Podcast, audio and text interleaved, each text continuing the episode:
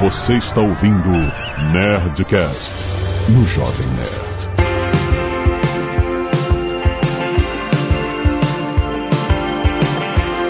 Landa, landa, landa, nerds! Aqui é Alexandre Antônio do Jovem Nerd e eu não estou aqui, eu estou mergulhado na Black Friday. Aqui é Flávio Augusto. Fuja da metade do dobro. Aqui é a Zagal e eu não sei se eu compro de A ou de B, mas o C sempre ganha. Como é que é? É pra confundir mesmo. Não deu tempo de pensar direito, hein? É, na Black Friday não dá tempo de pensar. Você só compra.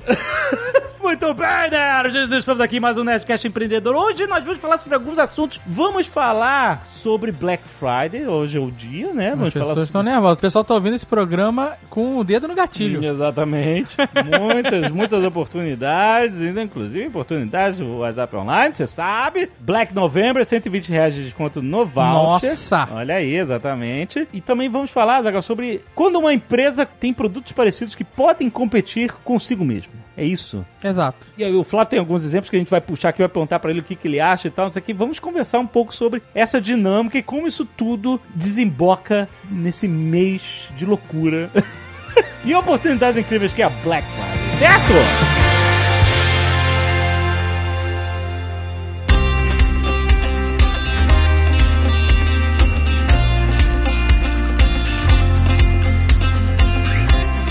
Outro dia eu tava conversando sobre isso. Tava até conversando com o Marco Gomes sobre isso. Olha aí. Sobre esse modelo em que o que a gente tava falando era de locadora de carro. E existem vários locadores de carro, sei lá, Hertz e Dollar e sei lá, várias locadoras que parecem concorrentes, mas no final das contas, elas são do mesmo grupo econômico. São empresas que você entra lá no saguão do aeroporto, tá uma do lado da outra disputando a sua atenção, querendo que você alugue o carro numa na outra, mas no final das contas, no fringir dos ovos, como, como diz por aí, Ah, pro grupo econômico principal, não importa em qual dessas locadoras você vai alugar, porque o dinheiro vai pro grupo. certo. Vai importar na meta individual de cada empresa, mas inclusive o objetivo é esse, né? Ter empresas entre aspas concorrentes, é onde o consumidor ele vai acabar trazendo dinheiro pro grupo, seja é, a pessoa consumindo na empresa A ou B, por exemplo. Um parênteses na sua observação, eu lembro que eu vi uma vez, eu recebi no WhatsApp da família um vídeo de algum coach desses falando de inovação, de que as empresas estão mudando, que os modelos de negócios antigos acabaram. Aí ele falou de uma empresa, de uma startup. Era tipo uma startup de aluguel de carro por aplicativo, sabe? Esses Aham. carros que tu aluga no aplicativo, pega o carro Sei, na sei. rua e sai dirigindo. Aham. E ele fala assim: esse modelo vai acabar com as grandes locadoras, por exemplo. Esse modelo tá acabando com as grandes tá- É o modelo querendo- da locadora. A do- locadora é do- então, aí eu fui fazer fact-checking, porque tudo do grupo da família eu tenho que ir lá fazer fact-checking.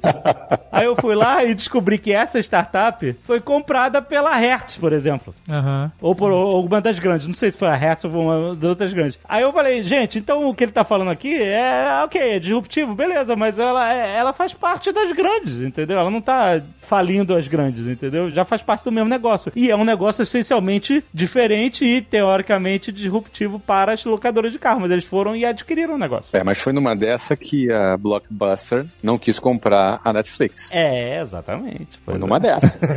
não, não comprou. Por 50 milhões de dólares, olha aí. Eu queria só agregar o que o Azagal falou. Não necessariamente as marcas, diferentes marcas de mesmos produtos de um mesmo grupo econômico, elas concorrem entre si. O ideal é quando elas se complementam Uhum. em diferentes posicionamentos. Posicionamento seja ele para faixa etária, você pode ter o mesmo produto, mas para faixas etárias diferentes. Uhum. Ah, ou seja, uma determinada marca é para um público adulto, uma determinada marca é para o público infantil. Você vende mais para diferentes públicos, ou também para diferentes classes sociais. Você pode ter uma marca de locadora mais premium, que tem um posicionamento mais premium, que tem carros mais novos, carros mais caros, que tem uma percepção de branding diferenciada. E você também pode ter uma outra marca de locadoras mesmo, para carros mais populares, para pessoas com orçamentos mais preocupadas com low cost do que o outro grupo. E aí você pega segmentos diferentes, porque no final das contas, no mercado, você tem diferentes hábitos de consumo, você tem diferentes perfis de consumidores, que uns gostam mais do luxo, outros gostam mais de um carro mais novo, outro está querendo gastar o mínimo possível. Se você tem empresas, marcas com diferentes posicionamentos,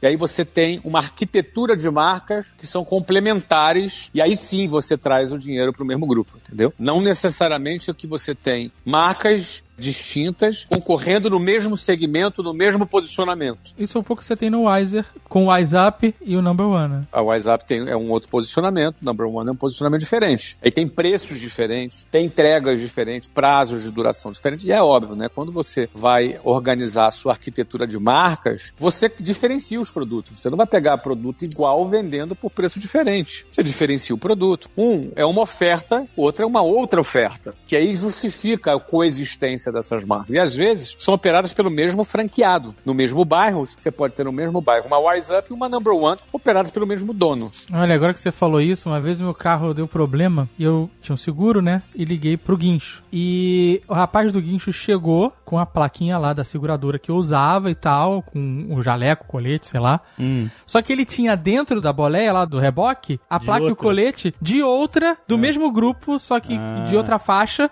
que era justamente ele tava atendendo, acho que ele era um terceirizado até, mas ele tinha um contrato com esse grupo, né, Sim. de, de seguros, e aí ele mudava o, o, o imã lá, o- Aham. a placa e, e o colete que ele usava conforme o pedido. Claro. E eram seguros de valores diferentes, né? Um era mais premium e o outro era mais low cost. Mas no final das contas, o cara o que atender cara. era o mesmo. É. Então, ou seja, esse cara não tem exclusividade com nenhuma delas, ele é um terceirizado, né? E ele vende ali o serviço dele terceirizado para duas, três, quatro, cinco. É, ninguém é chefe dele, mas ele é um prestador de serviço. Muito provavelmente tem outros prestadores de serviço que concorrem com ele e ele deve ter alguma coisa diferente de região. Pode ser que eles trabalhem por região, pode ser que eles trabalhem por disponibilidade. Enfim, é bom para todo mundo. Certamente seria muito mais caro para essa seguradora que você tinha contratado. Com certeza é uma seguradora premium, né, para os seus carros super esportivos que você usa. É ruim, meu carrinho, tadinho dele. Sem dúvida alguma, né? Óbvio.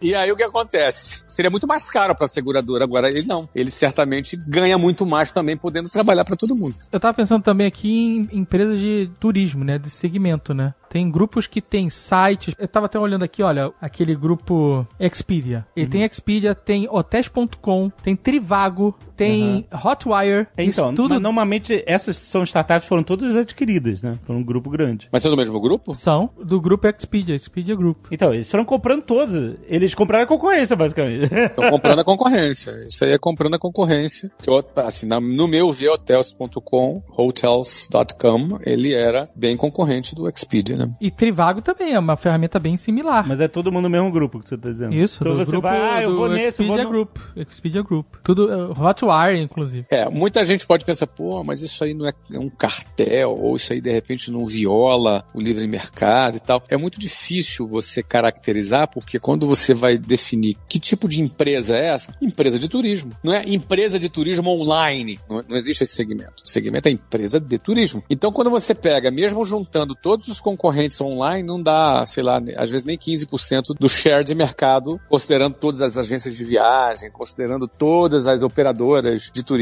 O cara acaba aí, entre aspas, monopolizando um pedaço do setor, mas a lei, ele não pode ter um domínio completo do setor inteiro, né? Pois é, porque tem essa questão aí muito bem colocada por você, que é essa estratégia ela pode acabar esbarrando nisso, né? No, no monopólio, né? É, é sempre ruim. Monopólio é sempre a pior hipótese possível. Mas não vai esbarrar porque o segmento não se resume só na parte online. Você tem todas as lojas, todas as agências de viagens, operadoras. Aí não. Aí o cara tá livre para fazer essas aquisições. Aliás, a gente comprou a Number One, né? Então, Por que a gente comprou? Porque a gente queria ter na nossa arquitetura de marcas, a WiseUp pega classes A e B e público adulto. Já a Number One, ela pega classes B e C e primariamente adolescentes e crianças. Então a gente tem uma complementariedade de classe social e faixa etária. você contando na, que você fez na prática o que você acabou de dizer na teoria, né? Sim. Explica um pouco como é que isso se deu. A WhatsApp, o grupo Wiser, né? Você teve esse processo de restabelecer a marca depois da recompra. 2016. Isso. E se reposicionar no mercado mais uma vez, com a estratégia que você já tinha definido desde antes. Mas aí veio essa nova estratégia de angariar outros mercados que vocês não atingiam. Como é que funcionou essa estratégia desde o início, até chegar na number one? Isso é muito produtivo porque você também tem uma sinergia com a WhatsApp. Você imagina que você tem já um custo de aquisição de cliente. O custo de aquisição de cliente é quanto você gasta para conquistar um cliente. Esse valor se chama custo de aquisição. Então você já tem ali um custo de aquisição para você conquistar um cliente. E eventualmente aquele cliente gosta, quer fazer, quer comprar o teu produto, mas ele não tem o dinheiro para comprar o teu produto. Ele, uhum. naquele momento, uh, o preço, o, o, valor cobrado por esse produto está acima do orçamento daquele cara. Só que é o seguinte, você gastou para falar com aquela pessoa e aquela pessoa está ali na tua frente. Se você tem uma arquitetura de marca onde você pode, ao perceber que esse cliente gosta do seu produto e quer estar tá consumindo o seu produto, você pode oferecer para ele uma alternativa que se encaixe na realidade financeira dele, porque é parte do nosso grupo. Você já gastou para conquistar aquele cliente. Então, é muito favorável isso, entendeu? Eu queria entender um pouco melhor isso, porque, por exemplo, eu imagino que na cabeça dos alunos da Number One, eles não fazem ideia de que a Number One pertence ao grupo Wiser. E que, ah, é que nem o WhatsApp, só que é diferente. Nem, eles nem se importam. Ele não faz ideia, mas quando, uma vez conversando com o vendedor, não é? é como você ir, por exemplo, numa concessionária de qualquer marca, você quer comprar um determinado modelo e de repente você se dá conta que não tem dinheiro para comprar aquele modelo, mas tem dinheiro para comprar um outro. A arquitetura de marcas de carros, elas são, ela é construída assim também, é pensada dessa forma. Cada carro tem um perfil etário e econômico, de maneira a você conseguir abraçar o mercado inteiro. Uhum. Então, por exemplo, você, é, o cara pode ter como desejo de consumo uma determinada marca, uma marca WhatsApp, que é premium, etc e tal, mas naquele determinado momento não se encaixa na realidade dele. E aí pode ser feita uma oferta com um produto equivalente, não o mesmo produto, de uma empresa do mesmo grupo e que ele pode resolver o problema dele dentro do orçamento dele. Então a sinergia não está na percepção do cliente final. A sinergia está dentro do grupo, no sentido de você usar a mesma máquina para se comunicar com esses grupos diferentes, usar o mesmo orçamento, máquinas, etc. Tipo isso. Esse é um dos exemplos. Você pode ter esse mecanismo interno, que você. Como é que é o processo de aquisição de um cliente? O curso de inglês não é uma coisa que o cara vai ali na, na, na gôndola de uma loja, pega, vai no caixa e paga e vai embora. Uhum. É uma venda um pouco mais complexa é. do que você comprar comprar uma batata frita num, num, posto de gasolina, numa loja de conveniência. É, porque você vai entrar na rotina da pessoa, etc. Você entra na rotina, tem um tempo, tem um horário. E assim, a pessoa, o leigo, não está é, preparado para ter um discernimento metodológico para comparar o curso X, Y e Z. Então é uma venda consultiva, né? Ela é acompanhada de uma conversa, de uma explicação, tirando dúvidas para poder o cliente entender aquilo que ele está comprando. Nesse momento, você, se, às vezes, vezes o cliente ele se identifica com o teu produto, não tem o dinheiro para pagar. Naquele momento ele não tem a disponibilidade, mas ele precisa resolver o problema dele do inglês. Ou seja, o nosso aquele produto nosso específico não resolve o problema dele, mas a gente pode ter um outro produto que resolve. E aí faz sentido você ter uma arquitetura de marcas onde você consiga atender criança, adolescente, adulto, profissionais, pessoas que têm uma classe social mais alta, uma pessoa que tem uma classe social média, uma mais baixa. Se você tem um mix de produtos que consiga atender essa diversidade de clientes, você consegue, com o mesmo custo de aquisição, ter uma conversão maior. Ou seja, gastando o mesmo dinheiro para conquistar um cliente, talvez você possa conseguir conquistar três. Imagina, o retorno sobre o investimento é muito melhor, o ROI que a gente chama, né? Uhum. Então é muito interessante. Poder ter esse mix de produtos é interessante. E às vezes o franqueado pode ter isso dentro do mesmo bairro, né? No mesmo bairro você tem diversas ofertas diferentes com marcas diferentes para públicos diferentes. Ou seja, o cliente que entra pela porta, ou seja, a percepção externa do mercado, também funciona. Mas dentro da máquina de captação interna, prospecção interna, investimento em publicidade, vendas, enfim, você também consegue otimizar e melhorar o teu retorno sobre o investimento. Você pode ter marcas diferentes complementando públicos diferentes e não competindo entre si. Dependendo da estratégia, eventualmente pode fazer sentido para alguma empresa querer ter uma marca que concorra. Não estou dizendo que não aconteça, uhum. mas eu acho muito mais inteligente quando você tem marcas que se complementam, uhum. que elas somam, que ela aumenta o seu mercado endereçável, o seu addressable market, que é o que, que é? É a quantidade de pessoas que você pode alcançar no mercado para comprar o seu produto. Vou dar um exemplo. Se você vende uma escola que custa mil reais a mensalidade. Nem todo mundo vai poder pagar mil reais. De repente, você vai fazer um estudo de mercado, ó, só 2% da população vai poder pagar mil reais. Então você está falando de X milhões de pessoas. Esse é o seu addressable market. Tá? Esse é o teu mercado endereçado. Uhum. Agora, se você tem um outro produto que já tem um ticket de 600 reais, opa, aí você já atinge um público maior. E se você tem um outro produto que pode ser cobrado 200 reais, aí você já atinge muito mais pessoas. É, quando você fala sobre atingir diversos perfis socioeconômicos com diferentes marcas, isso tem a ver com psicologia de percepção de marca que as pessoas têm, porque eu lembro que teve um tempo atrás uma discussão sobre a Mercedes tentando sim. atingir né, um, um público mais low cost e que não funcionou muito bem, que não pegou, porque Mercedes tem essa percepção de premium, né? Eles tentaram fazer com a mesma marca. Eu, por exemplo, não gosto. Eu não concordo. Se você construir o valor, o que é a marca? O que é o branding? Né? É, é a construção de valor, de, da percepção de valor, é, através de alguns atributos que aquela marca pode ganhar e que ela pode emprestar para o seu consumidor. Ou seja, eu quando eu compro essa marca, essa marca me faz me sentir mais importante. Você está comprando uma roupa ou está comprando autoestima? Às vezes o cara acha que está comprando autoestima. Isso é um papo pro senhor K.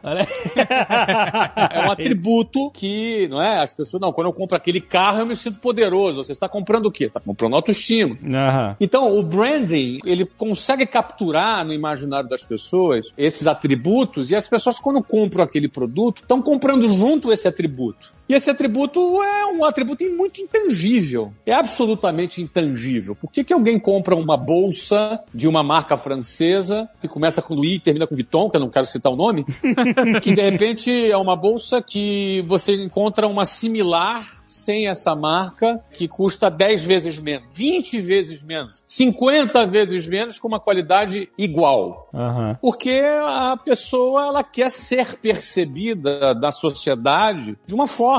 Ela está comprando um status, ela está querendo ser vista disso, entendeu? E a gente tem uma tendência, quando a gente fala sobre isso dessa maneira fria, até avaliar com certo desprezo, às vezes, nossa, esse tipo de vontade de ser percebido, mas às vezes a gente age assim sem perceber em coisas bobas. Desde a marca de um videogame que tu compra, ou de um tênis que você compra, ou de um restaurante que você vai, e você não está nem percebendo que, eventualmente, você está consumindo branding por elementos intangíveis, que não necessariamente somente a qualidade do produto. Então, o branding é um negócio muito interessante, é um assunto complexo pra caramba. Agora, quando a empresa consegue conquistar esse atributo, demora anos demora milhões de reais em investimento, demora muito para conseguir conquistar isso. Na minha visão, é um grande equívoco ela usar essa mesma marca para tentar atingir um público criando um produto popular. É um grande equívoco. Eu daria dois exemplos. Exemplo da Mercedes, que se você lembra do Classe A, Aham, Classe A, aí. Esse foi o personagem dessa história toda, né? eu não sei se você recorda qual era o slogan da Classe A, vocês lembram? Ah, como é que era? Não Não lembro. lembro. Olha que sutileza esse slogan. Você de Mercedes. Ah, Ah, sim, vo- nossa. Ou seja, o você de Mercedes é assim, ó. Você é um Zé Mané. É De terrível, Mercedes. terrível. É terrível, é não terrível. Não é legal. Você entendeu, cara? Não é legal. Você! Exato. Até você Até de Mercedes. você! é, entendi. É terrível mesmo. Então é terrível e, e aquela história. uh, o cara que comprava a Mercedes não tá feliz com até ele de Mercedes, entendeu? Uhum. Então é, tem uma sutileza nesse jogo todo que eu não. É muito melhor você criar uma outra marca. Você quer É. ver um que naufragou? Era aquele iPhone mais barato que foi lançado logo assim que Steve Jobs morreu. Uma série de teses que buscavam aumentar o addressable market lançaram aquele C. Aquele C naufragou, porque ninguém queria sacar do bolso o iPhone barato. O cara queria o iPhone por quê? Porque o iPhone era bacana. Que o iPhone, é. É, no final das contas é status, né? É status. É status, é um branding. Então, talvez eu não me importe com ir com status, talvez você não se importe, mas talvez a gente vai ser pego se importando sim. É muito sutil isso. É, aparentemente o mercado, se você coloca isso na estatística de milhões de pessoas, vai ter um, um resultado, né? Mas tem muito resultado, né? É, é. Tem muito resultado. Eu, por exemplo, uso os produtos da Apple, estou habituado. Gosto dos produtos da Apple, estou habituado. Plataforma, enfim, não é? O trabalho que seria para eu trocar seria um gigante. Uhum. Eu, quando mexo num celular Android, me dá um nervoso. Meu cérebro não está habituado. Estou no iPhone desde o primeiro, né? Aham. Então, assim, realmente vai- fazer essa mudança é, é bem complicada, realmente. Mas o, o tema central é aquela questão: quando uma marca ela usa a própria marca para pegar um público, eu particularmente não gosto. Eu prefiro uma outra marca, criar uma segunda marca, Sim. ter uma segunda marca para você vender. É, eu acho que essa estratégia, eu não conheço nenhuma desse modelo que tenha dado certo, porque quem compra essa marca por ela ser elitizada, cara, no exemplo que a gente tá dando, não quer que ela se popularize. A pessoa tá pagando por uma certa exclusividade quando ela opta por essa marca. Quando você diz marca premium. É, quando é a marca é premium, né? Os exemplos que a gente deu aqui. É. E, inclusive, quem deseja essa marca premium e tem acesso por receber uma versão mais low cost dela, mais barata dela, também não fica satisfeito. Porque o cara quer o, ele quer o super produto. tal, é. Ele não quer o classe É, A, ele não quer o classe A, entendeu? Ele quer o super agradar Mercedes. Não vai agradar ninguém, exatamente. Você tem algumas estratégias do tipo a Empório Armani, que é a versão mais barata da marca Giorgio Armani. Que é meio que, ah, é, conversa um pouco, mas não é a mesma marca. Tem um nome. tipo, Mas não é a mesma, mas eu, eu tenho minhas dúvidas. Eu não sei como é o resultado dessas empresas. Eu, eu, particularmente, se eu conseguir ao longo de centenas de anos, como é o caso da Armani, construir uma marca, não sei se chega a ter centenas, mas são muitas dezenas pelo menos, construir uma marca com uma percepção, eu não, eu não criaria uma marca low cost com a mesma marca.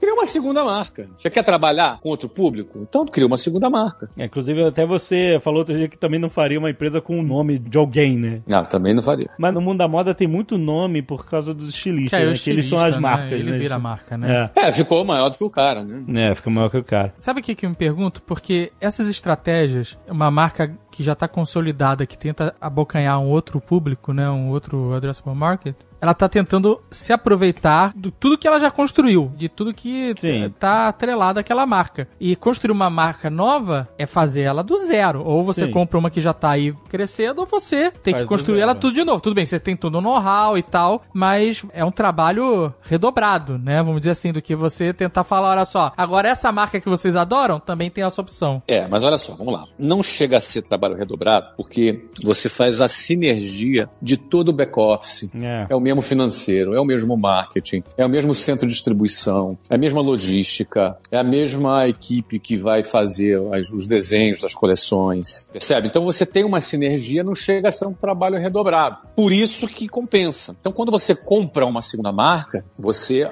imediatamente vai reduzir muito as despesas de operação dessa marca, porque você vai trazer toda a operação para dentro da sua estrutura já existente. E aí você ganha margem, mesmo tendo um custo mais baixo, vendendo aquele produto que você usa, faz a sinergia já com a estrutura que você já tem existente. A gente falou sobre isso no Nerdcast Predador que a gente gravou com a Renata Witt, Uhum. que a Copenhagen é a- Uhum. a, marca de chocolates premium e tal, mais cara e tal, e eles têm a Brasil Cacau, que é, é justamente essa mesma, Mas que se beneficia de toda a estrutura. Ah, é a mesma ideia, exatamente. que usa a mesma estrutura, só que é uma marca de- mais popular. Certamente elas lançam produtos na Brasil Cacau que não lançam no Copenhagen. Certamente. Porque são produtos, de repente, diferentes. Produtos que é, a Copenhagen tem um determinado posicionamento. Então, é natural isso e eu vejo como muito produtivo. E é uma forma também de você criar uma nova franquia e vender essa nova franquia e expandir essa rede, É. expandindo a sua rede. E aí você ganha uma sinergia de franqueados também. Que os próprios franqueados da sua rede poderão e provavelmente serão os primeiros franqueados dessa segunda marca, garantindo na sua região o controle dos produtos de diversos segmentos. Então você oferece mais uma opção para o seu franqueado para fazer negócio naquela região que ele tem comprada já. É, e nesse caso a, Brasil Cacau não está competindo com a Copenhagen, ela está competindo com outras empresas do mesmo segmento dela. A Brasil Cacau e Copenhagen juntas complementam e Né. formam uma arquitetura de marca.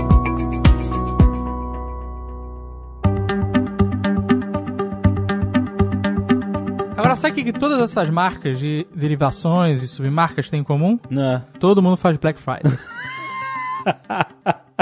Eu diria que cada vez mais a, a Black Friday se tornou uma estratégia de vendas aderida por muitas empresas. Agora, tem empresas que não fazem, não. Tem? Bom, a WhatsApp, por exemplo, levou muito tempo para fazer. Hum. A gente nunca participou de Black Friday. É muito comum marcas que pretendem ser as marcas premium do seu segmento não se venderem por desconto. É uma filosofia de branding da própria marca, é isso. É uma filosofia do branding da própria marca. Como ela quer ser percebida. Por exemplo, tem marcas que não faz outlet não vão ser vendidas em outlet. Você não vai ver determinadas marcas em outlet. Uhum. O que, que é outlet? Vamos lembrar aqui. São aquelas peças das coleções que sobraram e não foram vendidas. Eles mandam lá para um saldão, um outlet, né? Que é um saldão para poder vender com promoção e já, já é peça que não vendeu e você vende. Tem muita marca, por exemplo, que quando não vende o produto, sabe o que que ela faz? O quê? Ela destrói o produto. Putz, é mesmo? Exatamente. Caraca. Ela destrói, ela descontinua o produto, pega o produto, recolhe, não dá o desconto, não vende com desconto. Acha que pode depreciar o produto e estragar a estratégia de branding dela. Você acha o quê? Daquela bolsa que eu citei agora há pouco ali? Você acha que todas as bolsas que vende, vem, vende? Claro que não vende. Tem bolsa que não vende. Agora, não tem outlet. Eu não posso te afirmar que essa- aquela marca, ela pratica isso, mas muitas praticam. É, isso eu já ouvi falar. Várias marcas. Praticam porque isso faz com que você valorize o produto. Não, eles não é possível. Eles despejam. Não, destrói, eles Tinha o- destroem. Tinha o DG. Não, não, tem notícias. Se você procurar, tem Destrói notícia. mesmo? Marca de luxo des- destrói. Destrói? Recicla, pelo menos, né? Não, não. Ah, aí eu não sei qual é o processo, Não, mas. pode ser que recicle. é. Pelo amor de Deus. Se bem que eu não sei se o couro de animal utilizado pode ser reciclável. Nossa, cara. Mas a Isso, palavra cara. usada é destruir. Caraca, isso é triste. É pesado, né? É. É, mas por quê? O posicionamento daquela marca, ela tem um posicionamento. Pô, você imagina, uma bolsa custa 15 mil dólares. É. Tem bolsa de 15 mil dólares. Você entendeu? Como é que é? Faz o quê? Sobrou, faz o quê? Mudou, virou a coleção. A coleção é, são quantas coleções por ano? Uma, duas? Não sei, nem sei quantas, né? Tá, não vendeu? Vai pro outlet. Agora, não tem outlet porque é marca de luxo, super luxo. Faz o quê? Mesmo porque em material tem 2 dólares ali, né? Então, exatamente. o custo daquele produto é uma pequena fração Uhum. do preço final do consumidor. O valor real desse produto, o que custa mais. É o branding. Exato, brand, é, né? Sim, é sim, a sim. etiqueta. É a percepção. Claro, é a percepção. É isso. Você passa na frente de uma loja da Gucci aqui nos Estados Unidos, cara, você vai ver fila de gente. Não é? Eu, enfim, não vou ficar falando mal de nenhuma marca, não, não- não vou me propor a fazer isso. Mas, assim, muita coisa pra mim não faz sentido. Mas pra outras pessoas faz. Aham. A outra pessoa faz. O cara é importante, às vezes, ele se sentir bem, né? Ele, eu me lembro, eu lembro quando eu tinha 13 anos de idade, eu morava no bairro Jabu, fui estudar numa escola lá em Madureira, que Madureira pro bairro Jabu era como se você tivesse ido lá pro Leblon, né, cara? Uhum. Eu me sentia mal. Nos primeiros dias que eu comecei a participar da escola e comecei a perceber as marcas das roupas que as pessoas utilizavam. E eu fui buscar conhecer, não conhecia. E eu, pra ser aceito, pra me sentir aceito, eu pedia pra minha mãe pra comprar a roupa daquela marca. Minha mãe não tinha grana. De vez em quando ela se esforçava, comprava uma camiseta, mas eu me sentia bem. Contando um exemplo aqui que me veio ah, na minha memória aqui, entendeu? Aham. De onde é que sai isso aí, né? Você vê, eu tava querendo comprar aceitação. Aham. Então, a marca, ela representa muito mais do que o produto. A marca, ela representa muito mais do que o material, Uhum. a matéria-prima transformada ali num, num produto. Ela representa o atributo que ela carrega e que pode te emprestar para quem a compra. É incrível isso, né? Essa dinâmica. Hey, hey, hey.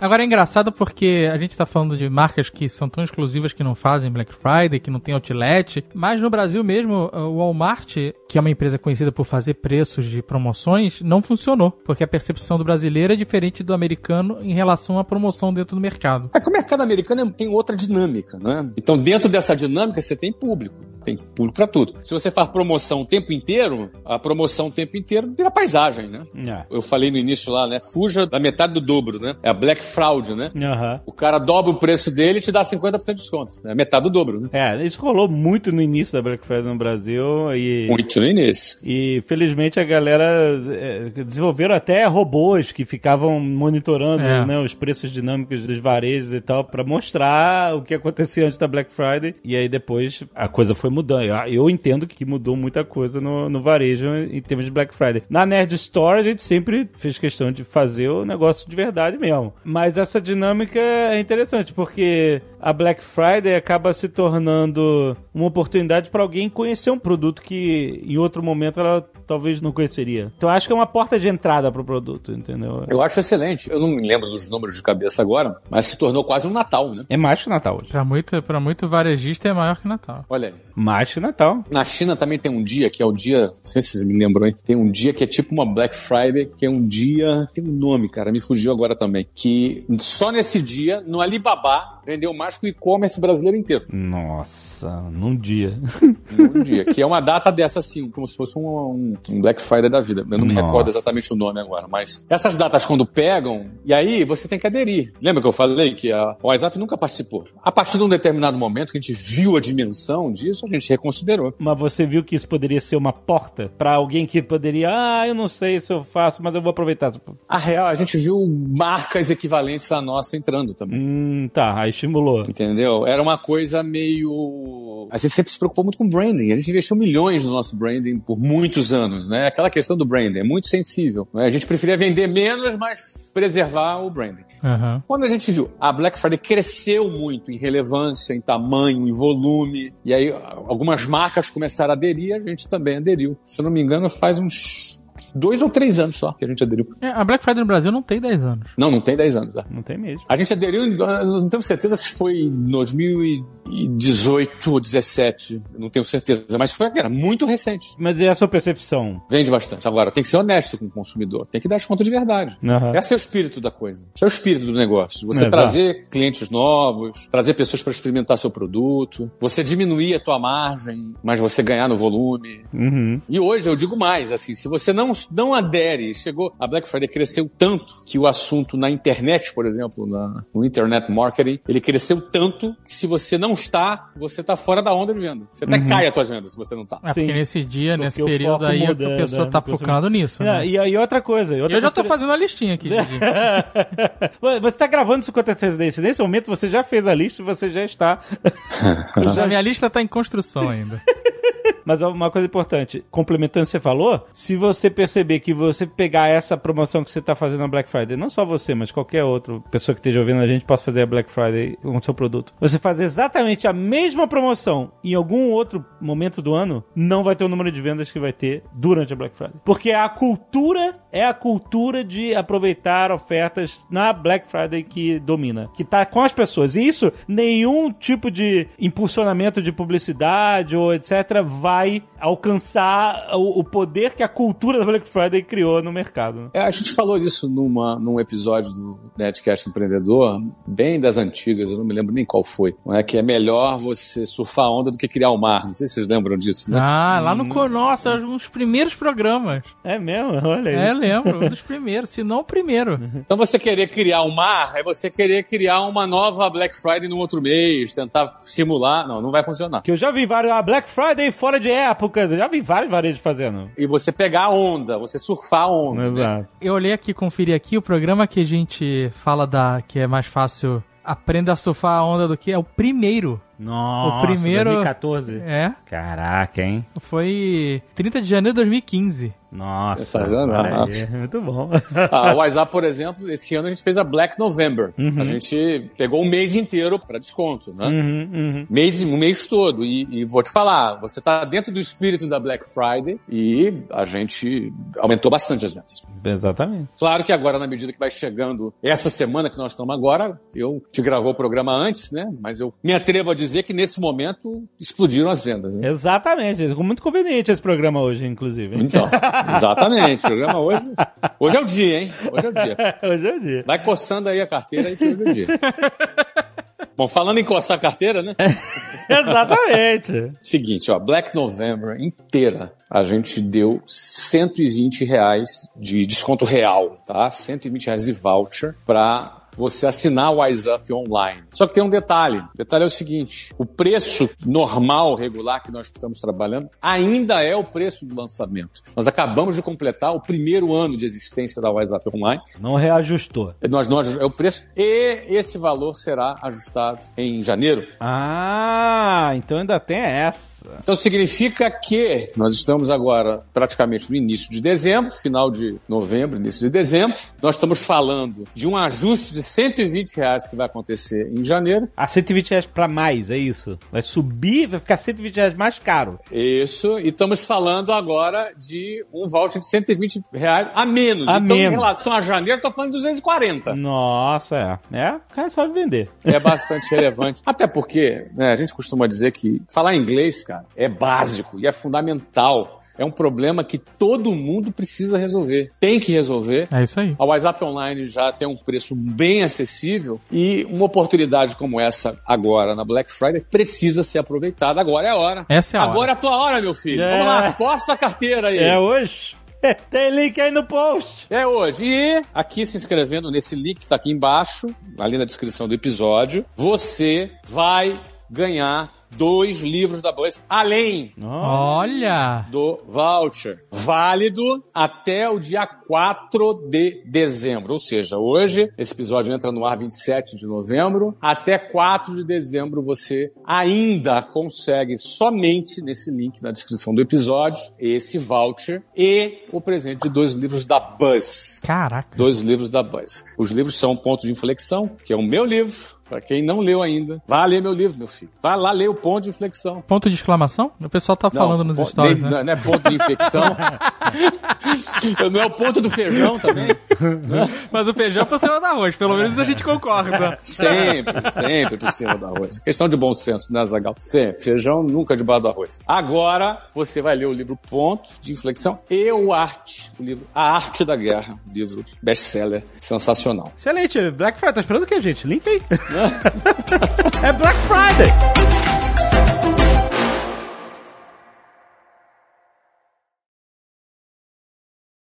Este Nerdcast foi editado por Radiofobia, podcast e multimídia.